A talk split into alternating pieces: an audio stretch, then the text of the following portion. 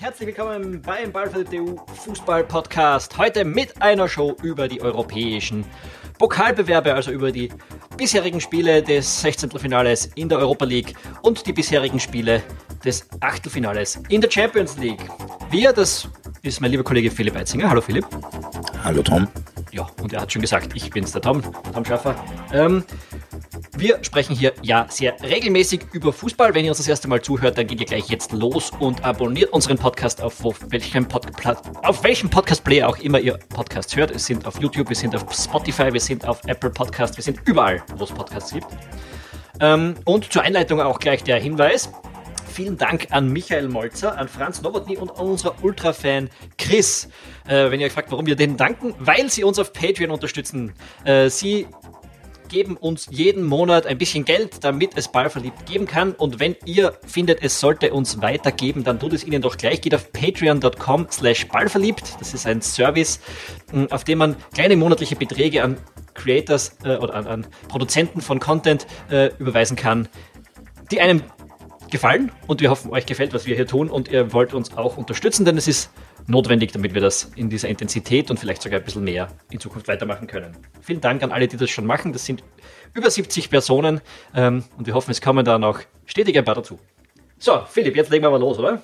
Jetzt legen wir aber los. Beginnen wir, wir mit den österreichischen Spielen, hätte ich gesagt. Genau, das hätte ich auch gesagt. Und da im Speziellen mit Rapid.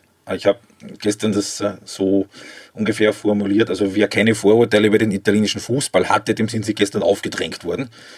Also höchstmöglicher Ertrag mit geringstmöglichem Aufwand, was da Inter gemacht hat. Die Gazette dello Sport hat heute dann auch geschrieben, naja, also eine übertriebene Glanzleistung war das nicht, aber angesichts der Umstände, äh, ihr habt es sicher mitbekommen, die Geschichte mit dem Entkapitänten, Ex-Kapitän mit Mauro Icardi, der da ziemlich Unruhe reingebracht hat.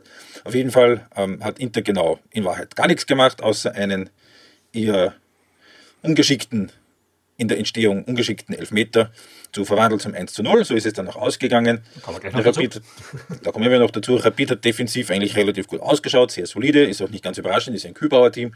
Nur im Angriffsdrittel war das halt dann schon sehr unabgestimmt. Also da war jetzt nicht wirklich erkennbar, wer da was wie machen hätte sollen. Ja, ich finde auch, also ich, wenn man sich angeschaut hat, in den eigenen 50 Metern, so den 50 Meter vor dem eigenen Tor, da hat Rapid wirklich sehr gut gespielt, äh, hat Inter zunächst kommen lassen, in der Mitte sehr gut verdichtet, äh, mhm. auch. Allerdings, wenn es dann gegangen ist, dass man den Ball auch mal gewonnen hat, dann hat es irgendwie sehr ratlos gewirkt. Man hat nicht wirklich gewusst, wo, wo will man den Ball jetzt hinspielen. Äh, und in der Gegnerhälfte war es dann sowieso eigentlich vollkommene Improvisation. Also man hat immer wieder gemerkt, da ist jetzt nicht klar, was passiert als nächstes, sondern die Spieler mussten erstmal schauen, was ist möglich, haben dann auch einen Pass gespielt, der mehr auf Hoffnung beruht hat. Das ist immer wieder passiert die ganze Zeit. Mhm. Und erst so in der letzten halben Stunde hat man dann das Gefühl gehabt, dass Rapid in irgendeiner Form auch mal gefährlich werden könnte. So gesehen ist der 1 zu 0 Sieg von Inter nicht völlig unverdient.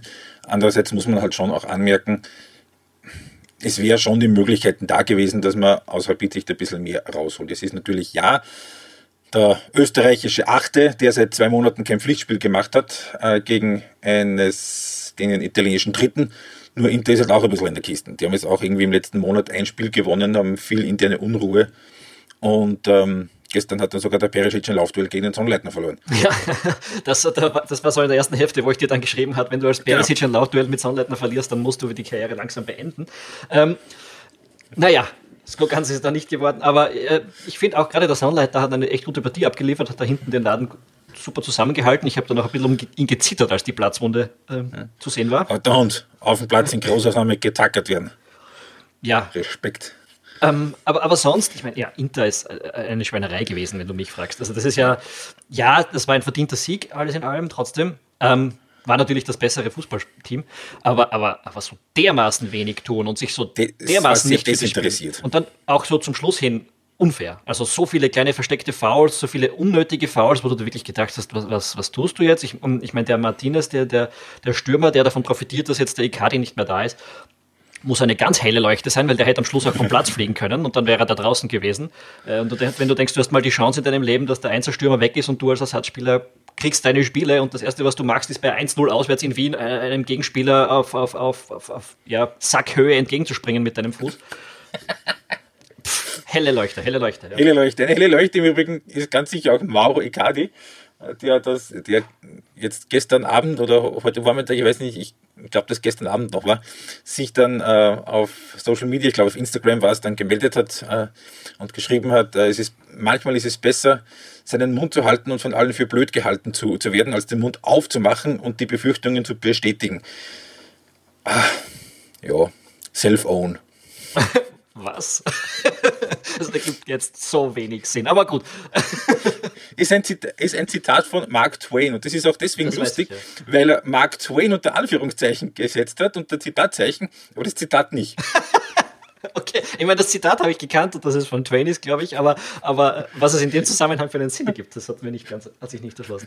Ähm, also auf jeden Fall, das ist alles sehr unterhaltsam da. Ja, wunderbar. Ähm, weniger unterhaltsam war aber das Spiel, wenn wir da wieder zurückkommen, weil es war eigentlich ist, Fahrt. Das ist richtig. Also, ähm, ich möchte auch leise in Frage stellen, ob da nächste Woche, ob die Zuschauerzahl im San Siro fünfstellig wird bei Inter womöglich noch eher, als es bei Milan der Fall gewesen wäre. Allerdings, ja, also das Spiel, glaube ich, also das hat man schon gemerkt, dieses Duell mit Rapid, das interessiert den Verein maximal am Rande und nachdem jetzt im Grunde genommen mehr oder weniger entschieden ist, dass Inter weiterkommen wird, glaube ich auch, dass sich das Interesse bei den Mailänder Fans eher so ein bisschen in Grenzen halten wird. Also das wird eher, glaube ich, ein bisschen eine Geisterpartie werden.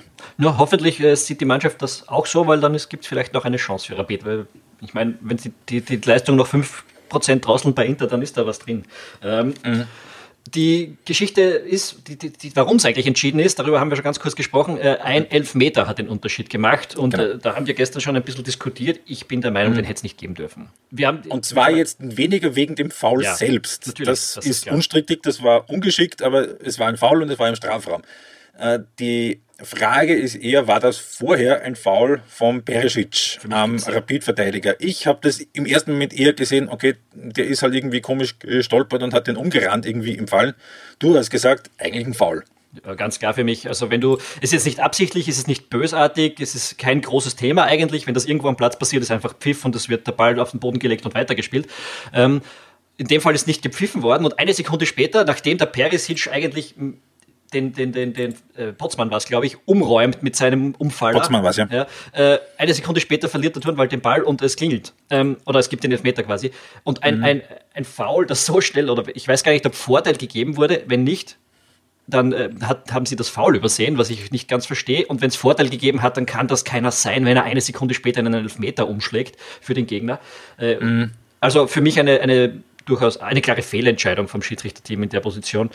Äh, eine unverständliche noch dazu, weil viel deutlicher kann man einen Gegner nicht behindern. Und wir kommen heute noch auf ein Spiel zu sprechen, wo es eine ganz ähnliche Situation gegeben hat, wo dann schon auf Foul entschieden wurde. Ne? Ja, genau. Aber wie gesagt, da kommen wir dann später noch dazu. Die Chancen von Rapid für das Rückspiel, dass es da noch gedreht wird, würden wir beide, glaube ich, im einstelligen Prozentbereich verorten, oder? Ich, ich hätte jetzt spontan auf 10 Prozent gesagt, weil man, man, man, ich, man, weiß es ja vorher schon nicht. Ich, ich habe ja vorher gesagt, okay, null Chance für Rapid. Da kommt Inter Mailand. Ähm, das kann 1-7 auch ausgehen, aber man weiß halt nie ganz genau, wie ernst die Italiener sowas in, dem, in der Phase des, des äh, Cups auch nehmen. Äh, Im Endeffekt haben wir gesehen, nicht wahnsinnig ernst, es ist halt dann knapper ausgegangen. Rapid ist eigentlich der klare Underdog, der klare Außenseiter in der Partie und hat auswärts auch keine Chance. Aber wenn die das nochmal so spielen und wenn die das dermaßen auf die leichte Schulter nehmen, ja, zumindest ein X kann dann schon drin sein, glaube ich. Mhm. mhm. Gut, dann kommen wir mit einem kleinen Umweg zum zweiten österreichischen Vertreter. Und da habe ich jetzt eine ganz kurze kleine Trivia-Frage für dich, lieber Tom. Oh ja. Zwei österreichische Vereine, die im Frühjahr noch Europacup-Spiele haben. Wann war das zum letzten Mal? Äh, gute Frage. War das nicht, ist nicht so lange her, oder dass die Austria auch mal noch dabei war? Austria und Salzburg. Hätte ich jetzt gesagt vor. Nein. Ne? Also Austria stimmt, aber Salzburg ist nicht der andere. Sa Salzburg ist damals rausgeflogen, oder was? Keine Ahnung. Äh, sag's. Austria und der GAK. Um Gottes Willen. 2005. Im Übrigen bei der Austria damals, die sind da weitergekommen gegen Bilbao mit Didulica, Dospel, Afolabi, Antonsson, Papac, Sionko, Blanchard, Kiesnebner, Wachuschek, Rüschfeld und Vastic. Gut, gut. Und damit kommen wir zum anderen Vertreter Österreichs eben früher. Hat man auch schon eine Zeit lang nicht mehr. Salzburg. Salzburg hat das erste Mal in dieser Saison 2018-19 ein Fußballspiel verloren, ein Pflichtspiel verloren. Am 14. Februar. Das ist schon sehr beeindruckend. Das ist noch dazu war das erste Spiel seit zwei Monaten. Das heißt, es gibt auch einen Grund, warum das so war, weil die Belgier haben ja im Gegensatz dazu durchgespielt. Ja. also man kann genau. zumindest eine Ausrede. Genau so ist es. Und das war irgendwie ein, phasenweise ein bisschen strange da, weil phasenweise war Salzburg schon das relativ klar solidere Team und hat doch irgendwie gefühlt mehr vom Spiel gehabt. Und phasenweise hat man dann doch irgendwie den Rost von fast zwei Monaten ohne Pflichtspiel gemerkt. Die, vor allem dann in der zweiten Halbzeit, wie dann äh, Leko, der Brücke-Trainer, zweimal gewechselt hat, wie er dann einen neuen Mann für die Außenbahn gebracht hat, da ist dann schon merklich Schwung dann reingekommen. Ähm, der Expected Goals Wert ist irgendwas bei 1,0 Brücke und 0,8 Salzburg. Das heißt, im Grunde genommen wäre es eigentlich ein Unentschieden gewesen. Dass das nicht so gekommen ist, sondern dass Brücke am Schluss noch gewonnen hat, das war eher einem Zufallstreffer zu verdanken. Das bestimmt. Ich habe es auch, was du gerade gesagt hast, ich habe mir in der 40. Minute eine Notiz gemacht, dass Salzburg zwar nicht makellos ist und dass man schon merkt, äh, dass da noch nicht voll im, im Gange ist, aber dass man die Partie im Griff hat und dass es ich, ich habe es gestern auch dann kurz geschrieben, es ist schon, es ist einfach, es macht Spaß, denen zuzuschauen bei dem, was sie sportlich tun, weil sie so furchtlos und bedingungslos an ihrer Linie festhalten, die ja auch sehr attraktiv ist. Also zu dem Zeitpunkt hat es für mich nicht ausgeschaut, als hätte Brügge da groß was zu melden. Du hast schon gesagt, äh, es wurde dann gewechselt, zwar nicht wirklich im System, aber es hat dann an der Spielanlage doch ein bisschen was geändert. Mir kommt vor, es ist dann mehr über die Flügel gespielt worden und ja. damit hat Salzburg irgendwie nicht so gut umgehen können. Also diese Sie haben ja mit Auch einer Mittel. Ja, Mittelfeldraute quasi, das ist dann immer ein bisschen enger. Sie war zwar ein bisschen schief und so, aber ähm, und da ist es dann irgendwie relativ schnell nach vorne gegangen für Brügge. Wurde zwar ja. selten trotzdem gefährlich, aber in den entscheidenden Momenten dann doch.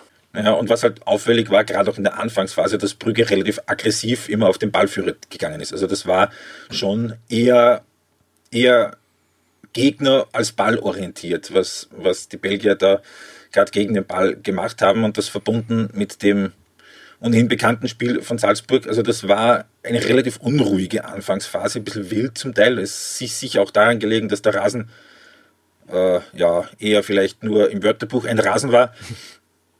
Also das hat sicher dem, dem Spielniveau an sich auch nicht geholfen. Was? Im Wörterbuch ein Rasen. Okay. Ja, I get ja. your point, aber ich habe ja. auch hier Einwände gegen, die, gegen das Bild. Gegen die Formulierung. Gut, ist, ist vermerkt. Also, Tatsache ist, also Salzburg hat 1 zu 2 verloren. Auch das Salzburger Tor ist eigentlich eines, das in der Form nicht ganz so fallen darf, wenn es äh, wer nicht gesehen hat. Also das war, äh, da ist der Janusovic irgendwie so von der Mittellinie in Richtung Strafraum gezogen. Der Brücke-Torhüter wollte erst raus, hat dann gemerkt, hm, vielleicht doch keine gute Idee und so im, im Stehenbleiben, im Umdrehen ist er hingefallen. Und über den sich gerade aufrappelten Torhüter hat der Junusovic dann drüber gehoben. Ja, das ist schon wieder gestanden. Für mich ist immer die Frage gewesen, ob er wieder zurückgekommen wäre, wenn er nicht gefallen wäre. Da weiß ich nicht Nein. so genau. Aber, aber, Nein, aber ich glaube auch nicht, dass der Junusovic den Ball so gechippt hätte. Ich glaube auch nicht, dass der Junusovic den Ball so gechippt hätte, wenn da der Torhüter nicht irgendwie eine Verzögerung in, seinen Akt, in, seinen, in seiner Aktion gehabt hätte. Mhm. Gut. Ähm, aber ich meine, ja, gut, sie haben verloren, aber sie haben das Auswärtstor. Ja. Und trotz alledem, das ist jetzt alles nicht dramatisch ja, im Blick auf das Rückspiel. Das ist alles noch, alles noch im Bereich des Machbaren. Vor allem dann haben sie dann doch nochmal dann ein Spiel mehr. Auch jetzt bei allem Respekt, das ist jetzt nur Wiener Neustadt im Cup, aber immerhin, es ist Matchpraxis, es ist ein Pflichtspiel. Dann wissen sie dann auch jetzt schon an eigener Hand, was sie da von Brücke zu erwarten haben. Also ich kann mir schon sehr gut vorstellen, dass das noch dass das noch reicht. Und mhm. das wäre auch für, für, für im Blick auf die Fünfjahreswertung nicht ganz unwichtig. Bevor wir dazu kommen, wollte ich äh, gerade noch sagen, ja, äh, einziges äh, kleiner Wermutstropfen bei Salzburg, ich meine, Ramalho ist gesperrt im Rückspiel.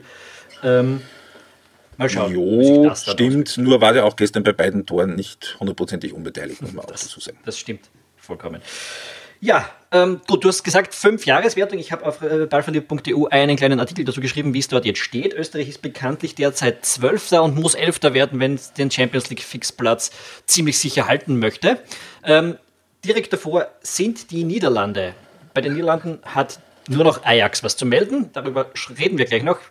Ajax hat aber bekanntermaßen verloren und deshalb hat sich an der Ausgangslage eigentlich gar nicht so viel geändert, außer dass jetzt weniger Spiele zur Verfügung stehen, um, um die Niederlande noch zu überrumpeln. Österreich liegt weniger als 0,2 Punkte hinter den Niederlanden. Das heißt, wenn man äh, ein Unentschieden mehr schafft als Ajax, dann überholt man die Niederlande noch. Äh, und wenn Ajax einen Punkt macht, dann reicht ein Sieg, bla bla bla. Immer so weiter. So, und das ist jetzt signifikant, weil es geht da um welchen Platz und was bedeutet der?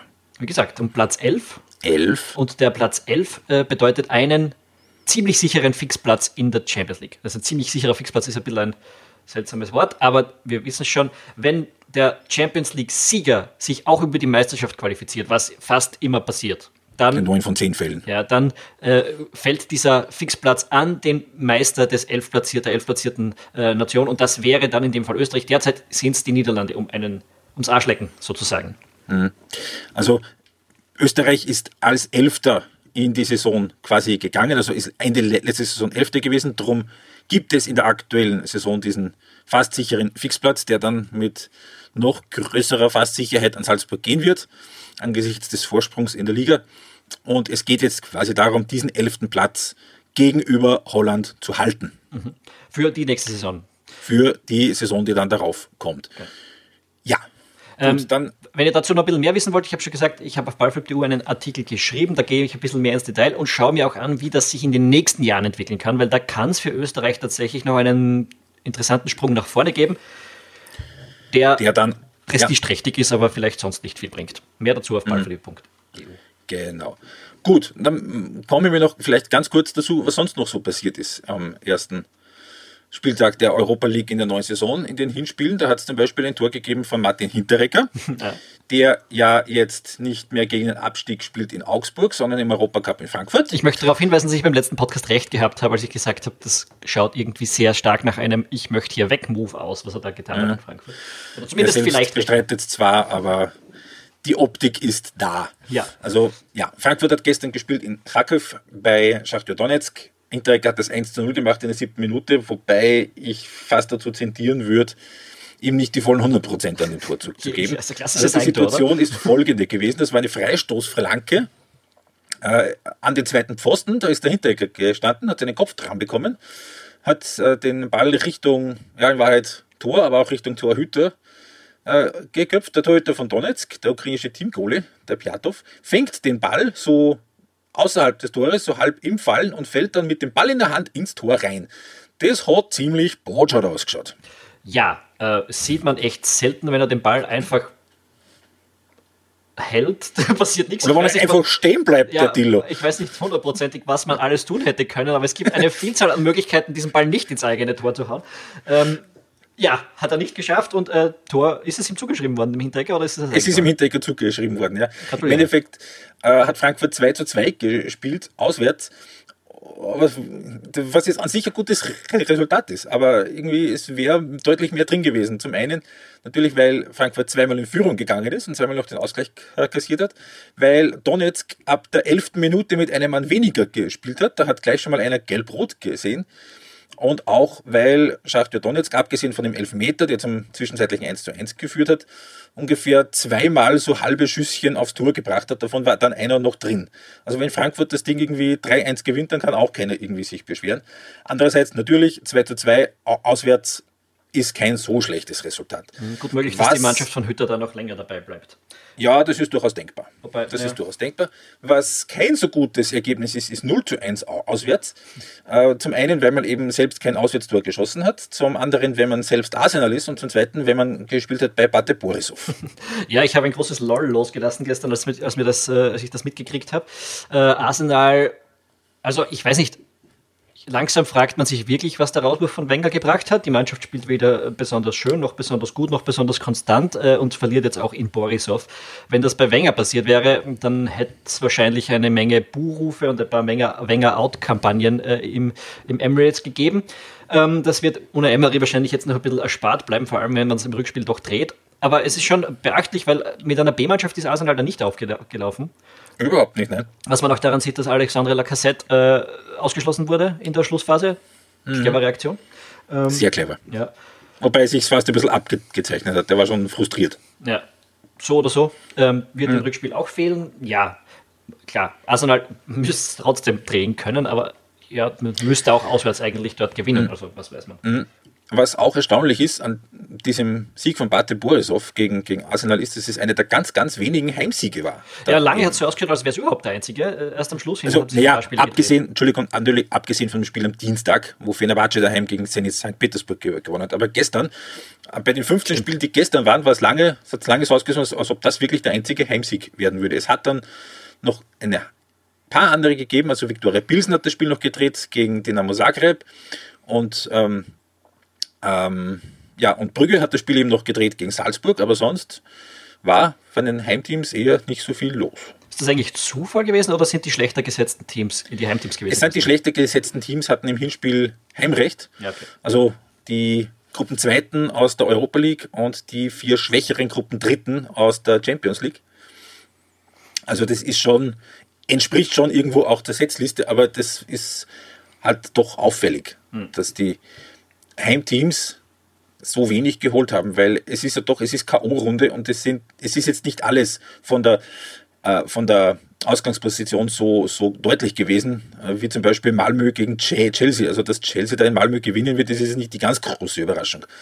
Aber dass, dass zum Beispiel, also Galatasaray gegen Benfica daheim verliert, oder, oder eben das Sporting gegen Villarreal daheim verliert und Villarreal ist Vorletzter in Spanien, und der Celtic daheim relativ klar gegen Valencia verliert. Ja, ja. Das ist schon eigentlich alles nicht ganz, nicht ganz ähm, so zu erwarten gewesen, nämlich in dieser Häufung. Also jedes für sich ja, aber dass da wirklich so wenige Heimteams was wirklich Zählbares geholt haben, das ist schon erstaunlich. Das stimmt. Ähm, Erstaunliches gab es übrigens auch in der Champions League. Und ich würde sagen, wir switchen den Bewerb und reden ein bisschen über ja. die Spiele, die da schon stattgefunden haben. Also zumindest ein paar davon. Und da würde ich zum Beispiel behaupten, dass äh, Dortmund sehr dafür gewesen wäre, wenn ein Fußballspiel nur 80 Minuten dauert. Gut möglich, ja. Äh, Wer es nicht gesehen hat oder vergessen hat, Tottenham Dortmund 3 zu 0. Das schaut extrem schlecht für den Tabellenführer in äh, Deutschland. Das ist auch extrem schlecht für den Tabellenführer der deutschen Bundesliga. Das ist schlecht, aber es schaut auch schlecht aus fürs Rückspiel. War das mhm. Und es schaut vor allem viel schlechter aus, als es war. Ähm, ja, ich habe es jetzt, glaube ich, nicht aufgeschrieben. Die, die Expected Goals haben schon mal so zwei Tore Unterschied für Tottenham nahegelegt. Ja, aber das waren halt auch die späten Tore. Also so in der ersten Halbzeit, da war Dortmund zumindest nicht die schlechtere Mannschaft. Dann hat gleich nach Wiederbeginn dann Tottenham das 1 zu 0 gemacht und da war dann schon ein ziemlicher Bruch drin zu merken bei, bei Dortmund. Da haben sie dran zum Kiefeln gehabt. Nur natürlich, wenn du dran kiefelst eine Halbzeit und dann mit 0-1 rausgehst, dann ist fürs, fürs Rückspiel noch alles drin. Wenn dann so in den Minuten, ich weiß jetzt nicht genau, was es war, ich glaube 83 und 87 noch das zweite und das dritte fällt, dann ist halt schwierig. Das ist auch vielleicht irgendwo der internationalen Unerfahrenheit zuzuschreiben, die diese aktuelle Mannschaft von Dortmund auch gegenüber Tottenham hat, wenn man natürlich äh, hat jetzt Tottenham immer noch so ein bisschen das Image so quasi England 1b, also nicht die ganz erste Reihe, aber ja, die spielen schon viel Europacup und viel Champions League und das ist schon mittlerweile eine sehr erfahrene Truppe und das waren auch viele bei der WM und sind dort weit gekommen. Also ähm, das ist jetzt schon deutlich in dem Sinne die international erfahrenere Truppe gewesen, würde ich, würde ich jetzt mal so behaupten. Und das hat man vielleicht da in dieser Schlussphase auch gesehen, äh, gemerkt. Aber ja. 3-0 ist natürlich insofern ähm, für Dortmund, auch für die ganze Bundesliga bitte, weil. Ich wollte gerade sagen, die deutsche Bundesliga, ja. die Bayern müssen jetzt nach Liverpool am Dienstag. Mhm. Da reden wir vielleicht auch noch kurz drüber, aber genau. äh, Und ist jetzt auch kein, gegen Man City. Ja, das sind beides keine garantierten Punkte. Die deutsche Bundesliga hat damit zwei Unentschieden in dieser Runde gemacht und sonst schaut es vielleicht, ja, ist potenziell düster. Ähm, und die fällt immer weiter zurück da vorne an der UEFA-Rangliste. Ja, das, das, das ist so, weil meine, Spanien ist eh seit Jahren die Nummer eins und die englischen Teams sind jetzt auch in der Champions League, nachdem es da zwischendurch ein paar Jahre ein bisschen dünn war, äh, jetzt wieder doch stärker. Und das, ich habe es auch direkt nach der Auslosung schon gesagt, also wenn da ein deutsches Team weiterkommt, dann sehe ich es am ehesten bei Dortmund. Das sehe ich bei Dortmund jetzt, jetzt nicht mehr. Also das könnte durchaus möglich sein, dass es ein Viertelfinale gibt ohne deutsche Beteiligung. Und das wäre für die Bundesliga schon ein, gerade auch in der, in der Außenwirkung dramatisch eigentlich, weil gerade im inter, internationalen in der internationalen Wahrnehmung ist halt doch das auch wichtig, was die Teams aus der Liga in, in der Champions League machen. Gerade wenn du irgendwie, wie, wie es eben die deutsche Bundesliga jetzt ist, versucht irgendwie auch vielleicht im chinesischen Markt ein bisschen Fuß zu fassen. Nur aber wenn da natürlich die Erfolge so dann irgendwie ausbleiben und das auch nicht besser wird, hast du gegenüber der Premier League und gegenüber der spanischen Liga halt dann auch irgendwie keine besonders guten Argumente in der Hand. Klar. Ah, schauen wir uns an, was passiert. Äh, Liverpool-Bayern ist ja jetzt auch keine gemähte Wiese oft in die andere Richtung. Also ist jetzt nicht so, dass die Bayern schon fix draußen wären und ganz sicher keine Punkte machen. Aber man muss dann auch dazu sagen, dass die Auslösung zu einem Zeitpunkt war, wo Liverpool gerade richtig, richtig durch die Spiele geflogen ist und die Bayern ziemlich Punkte hergegeben haben. Also da hat sich vielleicht an der, Aus an Ausgangsposition gefühlt ein bisschen was verändert. Aber natürlich ist es jetzt kein Spiel, wo du jetzt einen klaren Favoriten hast, aber und es ist damit auch kein Spiel, egal wie es ausgeht, wo du dann sagst, das ist eine Überraschung. Also das ist durchaus, durchaus denkbar, dass die Bayern da rausgehen und das könnte sich keiner drüber, drüber wundern. Klar, aber umgekehrt ist es dann auch so, vor allem wenn man ja, bedenkt, natürlich. wie Liverpool momentan äh, von der Defensive her aufgestellt ist. Reden wir halt gleich drüber, wenn es so ist. Ähm, also Van Dijk ist im ersten Spiel gesperrt, äh, Gomez ist immer noch verletzt. Ja, okay, das sind halt schon Punkte, die ganz hinten wehtun. Ähm, wer spielt dann da hinten? Äh, wer wird spielen? Lovren und Fabinho ist immer wieder getestet worden in der Position jetzt in den letzten Monaten. Äh, werden wir sehen, was am Endeffekt rauskommt, aber es ist nicht, es ist, also vor allem Van Dijk tut halt weh. Mal schauen, mhm. was da rauskommt. Äh, es wird sicher eine spannende Geschichte, wahrscheinlich vielleicht das spannendste äh, Achtelfinale in der Champions League. Das kann durchaus möglich sein. Wobei ich da ganz kurz schon auch Atletico gegen Juve in die Runde werfen möchte, wo ich jetzt für mich auch keinen klaren Favoriten sehe. Bei Atletico im Übrigen, was es noch nicht ganz durchgedrungen sollte, Cholo Simeone hat den Vertrag verlängert bis 2022. Mhm. Äh, andere Spiele, die schon waren und die ich mir noch aufgeschrieben habe, wir haben es einfach angekündigt, jetzt müssen wir auch ganz kurz reden, ist Ajax gegen Real. Ähm, genau. Wir, wir, schauen uns das Ergebnis an und denken uns, ja, eh klar, Ajax verliert 1 zu 2 gegen Real, äh, keine große Sache. Dann schaust du aber auf die Expected Goals und kommst drauf, das hätte andersrum hm. ausgehen können. Ähm, Oder sogar sollen und sogar sollen. Und ein Grund, dass das nicht passiert ist, ist eine Kontroverse. Wobei du nicht ganz verstehst, warum es eine ist. Ja, genau. Also es geht um eine Szene beim Stand von 0-0. Das ist so kurz vor der Halbzeit. Eckball für Ajax. Es gibt ein bisschen äh, hin und her, ein bisschen Billard im Strafraum und dann liegt der Ball im Tor. Ajax jubelt und der erstmals im Einsatz sich befindliche Videoassistent meldet sich zu Wort und sagt, Damir, schau dir das nochmal an. Und Damir ist Komina, der Schiedsrichter, der geht dann raus und schaut sich das an und sagt kein Tor, weil abseits. Was ist passiert? Ähm, es ist so, dass der, dass ähm, grundsätzlich der Torschütze den Ball per Kopf dann über den Torhüter drüber hebt und der Ball dann im Tor landet. Es ist aber auch so, dass in dem Moment, wo dies, äh, diese, dieser Kopfball geschieht, ein Ajax-Spieler dem Torhüter von Real, dem Thibaut Courtois, ja, möchte nicht sagen, vielleicht direkt auf die Füßen steht, aber ihn schon zumindest bedrängt, wenn nicht sogar berührt. Und das hat er gemacht, wie er im Abseits gestanden ist. Ja, also dass, das, also dass er da in einer in der verbotenen Zone gestanden ist, das ist, würde ich sagen, unstrittig. Äh, die Kontroverse hat sich daran entzündet, dass er eben nicht am Ball war, sondern halt eben den Torhüter behindert hat. Aber die Regel sagt ja aktiv ins Spielgeschehen eingreifen, ne? glaube ich. Ähm, und das ist dein Argument gewesen in der Vorbesprechung. Also, also, also ich, ich habe die Szene dann gesehen und habe mir gedacht, äh, ja klar, man, der berührt den Torhüter, dann natürlich greift er ein, indem er den Torhüter behindert. Das ist für mich überhaupt gar keine Frage, dass das, dass das Tor demnach nicht zählen kann, was ich persönlich sehr, sehr schade gefunden habe, weil ich äh, durchaus ein Befürworter davon bin, wenn Real Madrid relativ früh aus Bewerben ausscheidet. Aber in dem Fall, äh, ja, es war halt kein reguläres Tor. Ja.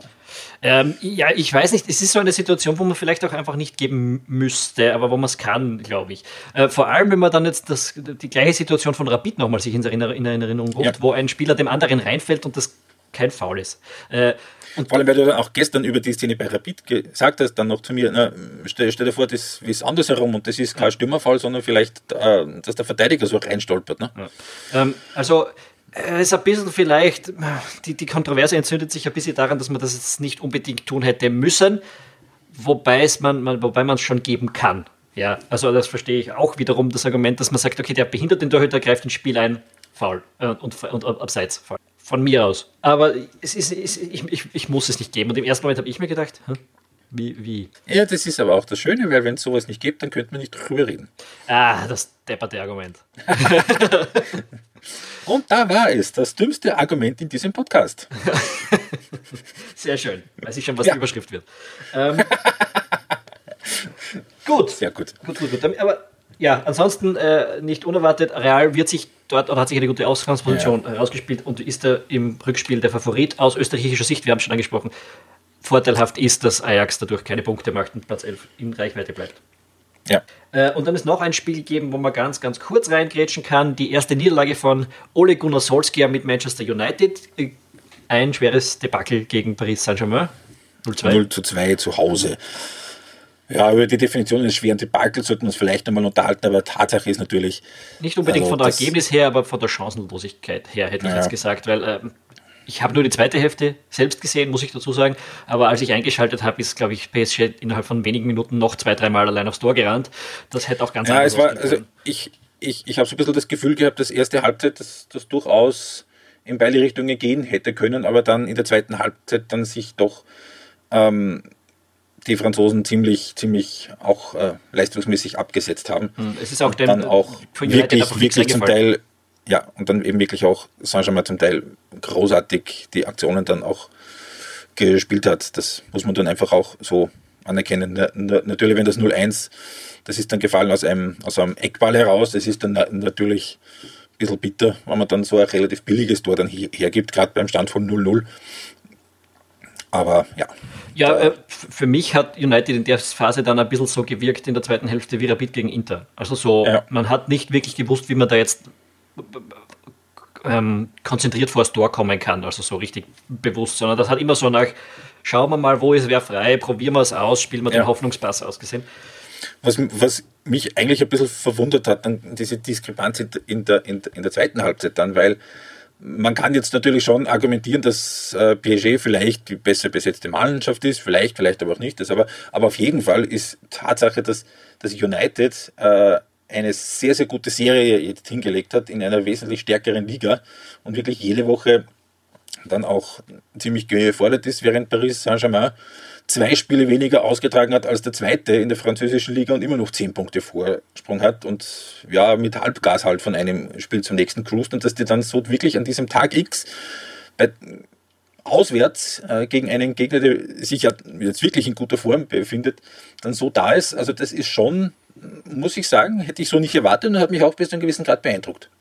Ja, wobei bei United muss man sagen, jetzt abgesehen von dem Sieg gegen Tottenham, ähm, waren halt dann doch erwartbare Siege dabei, die dazu genutzt haben, die, oder die, die, nicht unbedingt das höchste Geschick von Solskjaer als Coach bedürft haben. Das stimmt schon, aber unter Mourinho sind am Schluss nie, nicht mal mehr die erwarteten Siege Natürlich, geholt worden. Äh, ganz anderes Thema, ja. Ähm, äh, über das haben wir in der Vergangenheit schon gesprochen, ja. warum das dort nicht äh, weitergegangen ist für Mourinho. Und ja, bei. Der jetzt eine Sendung bei Russia Today bekommt übrigens. Okay.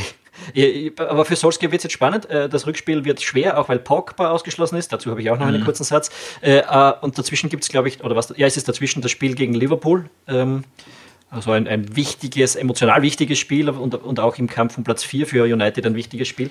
Da kann es aber jetzt ganz schnell die Niederlagen sich anhäufen, ne? nachdem er mhm. jetzt sieben, acht, neun Runden, keine Ahnung wie lang, nur gewonnen und ein Unentschieden gehabt hat. In Wahrheit wird das ein dreifach wichtiges Spiel. Also Punkt 1 natürlich mal das Prestige dieses, dieses Spiels an sich.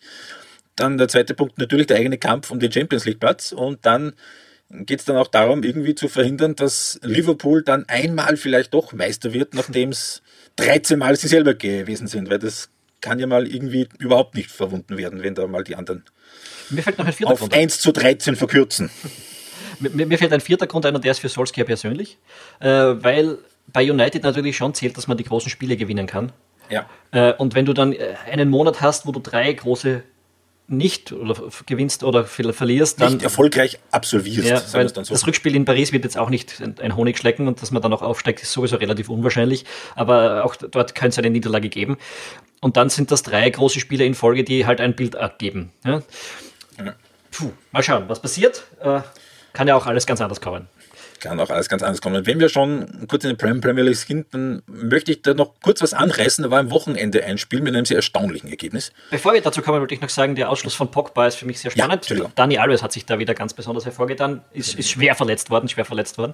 Äh, aber das nur die halbe, die halbe äh, Freude an dieser Situation, mehr oder weniger. Äh, sondern die Minute danach war auch sehr spannend. Also als Luke Shaw eigentlich in vollem Lauf Dani Alves für das umräumt, habe ich mir gedacht, okay, jetzt geht der nächste. Da gab es dann nur die gelbe Karte.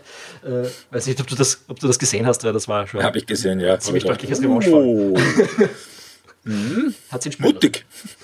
äh, ja, wie du schon sagst, äh, da, am Wochenende hat es ein großes Spiel gegeben. Das war eben Manchester City gegen Chelsea, auf das du ansprichst. Genau, und dass äh, ein Spiel gegen Manchester City, gegen Chelsea mit einem Sieg von Man City ausgeht, ist jetzt vielleicht noch nicht so die ganz große Sensation. Aber dass das Ding 6-0 ausgeht, das ist schon ein bisschen arg. Ja, ich habe mich geärgert, weil ich habe mir gedacht am Sonntag, ja, endlich mal Zeit, endlich einmal ein gutes Fußballspiel zu der Zeit und irgendwie nach 10 Minuten war klar, okay, da wird jetzt nicht wahnsinnig viel passieren. Ähm, ja, Chelsea hat sogar so hoch verloren gegen City, dass man noch hinter Arsenal zurückgefallen ist. Ähm, da ist kein Sari-Ball gespielt worden. Also für mich war es taktisch sogar sehr fragwürdig, was da gespielt wurde von Chelsea. Die haben geglaubt, die können dort mitspielen ähm, und haben völlig vergessen, ein defensives Mittelfeld aufzustellen. Also die Bräune hat da schalten und walten können, wie er will. Gegen Alonso sind immer zwei bis drei Gegenspieler angelaufen. War eine relativ deutliche Demonstration von City. Ja, wenn ich das richtig, richtig gesehen habe, war das die höchste Liga-Niederlage von Chelsea seit dem April 1991. Das hast du super gesehen. Wie hast du das denn gesehen? ähm, ja. Weil ich mich natürlich daran, an, an, dieses 0 zu 7 gegen Nottingham Forest erinnern kann. Nicht schlecht, du bist ein wandelndes Lexikon. Ja, da schaust. Ein paar Jahre, fast, ja, fast 30 Jahre schon. Autsch, mhm. ouch, ouch. Ja, äh, aber sonst, ja, ich meine, City schaut momentan wieder so aus, dass du dir nicht vorstellen kannst, dass die ein Spiel verlieren. Ähm, mhm. Also wird auch der Titelkampf in England noch spannend. Aber das ist ein ja, Thema für einen anderen. Das ist ein Thema dann fürs nächste Mal. Ähm, also City führt da jetzt punktgleich, allerdings mit einem Spiel mehr gegenüber Liverpool. Ähm, wir haben dann, also Liverpool hat noch zwölf Spiele, City hat noch elf. Also da wird noch ein bisschen was passieren und das könnte sich auch noch ein kleines bisschen zuspitzen. Ja, viel mehr zuspitzen wird dann schon fast nicht mehr möglich. also außer Punkte gleich, um die Tordifferenz zu rittern. Ähm, ja, für Liverpool heißt es jetzt doppelte Baustelle. Man muss in der Champions League da sein gegen die Bayern, man muss in, in der Liga. Äh, darf man sich eigentlich nichts erlauben. Also auch gegen United ist ein X ja, X reicht dann gerade noch so. Ähm, ja. Aber dann ist eigentlich Schluss mit dem Polster. Weil in der Tordifferenz, muss ich sagen, bin ich skeptisch, dass man City am Ende. Na, das wird nicht funktionieren. Ja, äh, die sind einfach Flat Track Bully und, und große Spielbully. Ja. ähm, die fahren über, ich glaube, die haben sieben Spiele heuer schon, wo sie fünf Tore oder mehr geschossen haben. Mm. Und das, das schlägt sich dann natürlich auch in der Tordifferenz nieder. So, und wir biegen jetzt schon langsam in die Zielgerade dieser Ausgabe ein und da schlagen wir nochmal kurz die Kurve zurück und machen die Klammer zu zu Österreich. Da ist jetzt Freitagvormittag die Meldung gekommen vom ÖFB, dass man ja im November, glaube glaub ich, war das, ähm, bei der UEFA sein Interesse daran bekundet hat, sich für die, das Finale der Europa League 2021 zu bewerben, für die Austragung. Hast du zu irgendeinem Zeitpunkt geglaubt, dass das funktionieren kann? Natürlich nicht. Ja. Ähm, ich glaube auch, dass das der ÖFB nicht gemacht hat, weil da auch relativ klar drin gestanden ist in dieser Presseaussendung, dass sie das in erster Linie mal gemacht haben, um zu erfahren, was müssen sie da jetzt wirklich umsetzen. Es ist der Anforderungskatalog, den rückt die UEFA nämlich offenbar nur raus, wenn man sich bewirbt. Und ähm, ist heute eben die Meldung gekommen, der ÖFB sieht von einer offiziellen Bewerbung ab, weil die gestellten Anforderungen einfach nicht mit einem sinnvollen Einsatz von finanziellen, also, also ich weiß nicht genau, wie der Wortlaut war. Ich habe es in der Facebook-Meldung und auf Twitter habe ich es zitiert. Auf jeden Fall, also Moment, ähm, weil die geforderten Adaptierungen nur mit unverhältnismäßig hohen finanziellen Anwendungen von Aufwendungen von allen Seiten zu erfüllen. Ja, das Stadion ist zu alt und das wird zu viel kosten. Sprich, das Ding ist dermaßen desolat, dass es nichts mehr bringt, da irgendwas reinzustecken, wenn man ein Finale haben möchte. Also nur, falls sich wer gefragt hat, in was für einem Zustand das Appelstadion im internationalen Vergleich ist. Also da hilft in Wahrheit wirklich nur noch wegreißen die Bude und was ordentliches hinstellen. Das war ein schönes Stadion ähm, in den 80er Jahren, wie man es das letzte Mal renoviert hat, aber das ist halt einfach wirklich 30 Jahre her und die Welt hat sich da gerade infrastrukturell so dermaßen weitergedreht. Und ja, es hat ein schönes Dach und das Ding, das steht unter Denkmalschutz, aber reißt die Buden weg. Es bringt nichts. Andererseits natürlich, und das sind dann auch die äh, Antworten, die wir da zum Teil auf Facebook bekommen haben, wo der Fritz Weiler geschrieben hat, na, der Steuerzahler muss jetzt schon zwei neue Stadien finanzieren, plus den, die Renovierung des Sportclubplatzes. Es wäre mal Zeit, Geld für andere Sportarten bereitzustellen. Hat er auch einen Punkt. Also die haben in Graz haben die jetzt eine vernünftige Halle hingestellt für, für Hallensportarten, also so Eishockey, Handball und, und so weiter. Und ähm, wir wissen ja, dass das in Wien ein bisschen eine schwierige, eine schwierige Geschichte ist. Jetzt ist äh, fixiert worden, wenn ich das richtig in Erinnerung habe, dass da quasi eine neue Veranstaltungs- und Sporthalle kommt. Ähm, zwar in der Nähe vom Erdberg, wenn mich das jetzt, die Wien Holding Arena ist da jetzt mal der Arbeitstitel, aber das ist dann dringend notwendig und auch gut für die anderen Sportarten und für Veranstaltungen, weil die Wiener Stadtteile ist halt doch jetzt auch schon bald 60, 61 Jahre alt, 1958 ist die eröffnet worden. Also infrastrukturell hinkt, also sportinfrastrukturell hinkt Wien schon ziemlich hinterher und da ist das Happelstadion eigentlich nur das offensichtlichste Beispiel. Mhm. Ja, darum war diese Olympiabewerbung damals, aber darum war diese Olympiabewerbung, über die damals nachgedacht wurde, etwas, das ich schon attraktiv gefunden hätte, weil da hätten alle anderen Sportarten davon profitiert und man hätte ein Nationalstadion gekriegt. Mhm. Dass Olympia dann natürlich ein Wahnsinn äh, in anderer Hinsicht ist, naja, gut, okay. Äh, aber, aber so, wenn man das mal mit einem Schwamm hätte modernisieren wollen, dann wäre das ein guter Zeitpunkt gewesen. Ja, ich, ich kann mich erinnern, also ich bin, ich bin weder in Wien daheim noch irgendwie dort wahlberechtigt, natürlich, aber ich habe damals den Eindruck gehabt, dass, dass diese Olympia-Frage in Wahrheit nur ein emotionaler Catcher war, um die Leute da zu der Volksbefragung zu bekommen, weil wenn man es nur ums Backpickel fragt, dann werden sie eher nicht hingehen. Aber Tatsache ist halt eben auch, dass. Du hast keine Ahnung, was das Backpickel in Wien bedeutet. Wie gesagt, ich bin weder in Wien beheimatet noch wahlberechtigt. Gut, ähm, aber wir schweifen weit vom Ja, kurz noch die, den einen Satz, den lasst mich bitte noch kurz zu Ende bringen, nämlich, dass das Perverse ist, dass die einzige Sportart in Wahrheit, in der Österreich, Schrägstrich Wien, für, Sommer, äh, für Olympische Sommerspiele im Moment geeignet wäre, das Binnenland Österreich Segeln ist am Neusiedlersee. Gut, Wien. Das sagt eigentlich schon auch viel aus über genau dieses Thema mit der Sportinfrastruktur. Ja, wir müssen auch noch über Geografiekenntnisse reden. Ähm. Ja, der Neusiedlersee ist nicht in Wien, nicht aber knapp. ich meine, fehlt einiges. Kiel ist auch nicht ganz nahe von München und die haben trotzdem damals ja. das Segeln dort gemacht. Egal war nur Schmäh. Ähm, aber ich glaube, wir haben die fußballerischen Themen für heute ausgeschöpft. Ähm, sagt ja. uns, was ihr von dem Podcast gehalten habt. Das könnt ihr natürlich tun auf ballverliebt.eu, das könnt ihr tun auf Facebook, auf Twitter und wo auch immer ihr uns zuhört. Wie gesagt, wenn es euch wichtig ist, dass es diese Podcasts weiterhin in hoher Frequenz gibt, dann bitte geht auf patreon.com slash ballverliebt und unterstützt uns. Verlasst euch nicht darauf, dass andere das tun, denn öfter als nicht tun andere das nicht für euch.